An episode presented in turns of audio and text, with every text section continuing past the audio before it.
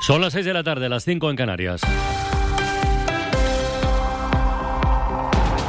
A esta hora, Alberto Núñez Feijóo y Alfonso Rueda celebran el triunfo del Partido Popular en Galicia en la Junta Directiva Regional después de haber renovado ayer, recordemos su mayoría absoluta. Joan Jimeno. Euforia en el PP gallego después de los resultados de este domingo. El líder del partido, Alberto Núñez Feijóo, pone el foco hoy en Alfonso Rueda y dice que no es el día de hacer valoraciones a nivel nacional. Radio Galicia, Íñigo Caínzos.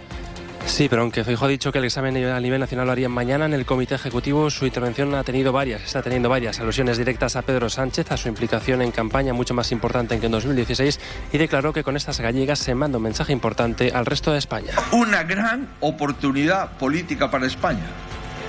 Nuestro partido ganó. El partido de Sánchez se estrelló.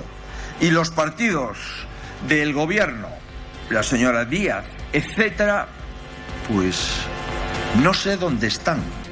Dice que Galicia le ha enseñado a España que la manera de frenar a Sánchez al independentismo es concentrar el voto en el Partido Popular. Ha terminado sin acuerdo la segunda reunión entre Gobierno y Partido Popular para renovar el Consejo General del Poder Judicial con la mediación del comisario de Justicia Didier Reinders. Se ha vuelto a citar, se han vuelto a citar el mes que viene para continuar avanzando. El negociador del PP, Esteban González Pons, dice que hoy han avanzado, pero muy lentamente, que es insuficiente.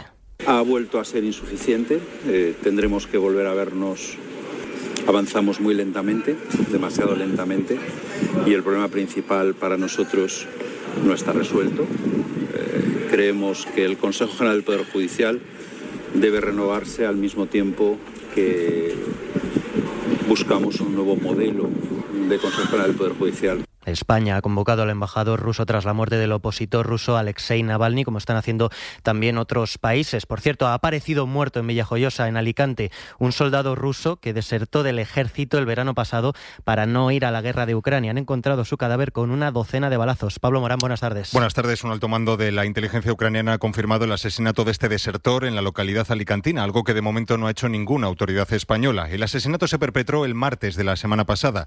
La prensa local incluso se hizo eco del suceso, pero ahora se conoce la identidad de la víctima. Se trata de Maxim Kuznikov, de 28 años. Era capitán de la Fuerza Aérea Rusa hasta que el pasado mes de agosto respondió a la llamada de Ucrania que ofrecía una recompensa y protección a los soldados que desertaran de sus mandos. Kuznikov eh, participó en una misión de inteligencia de Ucrania y llevó un helicóptero blindado ruso hasta Kharkov cargado de documentación rusa secreta. Vamos con los deportes. Javier Fermoso. Buenas tardes. Buenas tardes. A las 9 de la noche se disputa el Athletic Girona. Ambos equipos necesitan los tres puntos los locales para ponerse a dos puntos de las posiciones de Champions League, los visitantes para agarrarse en esa lucha por la Liga. Arbitra Sánchez Martínez, duelo en Salmamés. Gracias, Javier. Son las 6 y 3, las 5 y 3 en Canarias.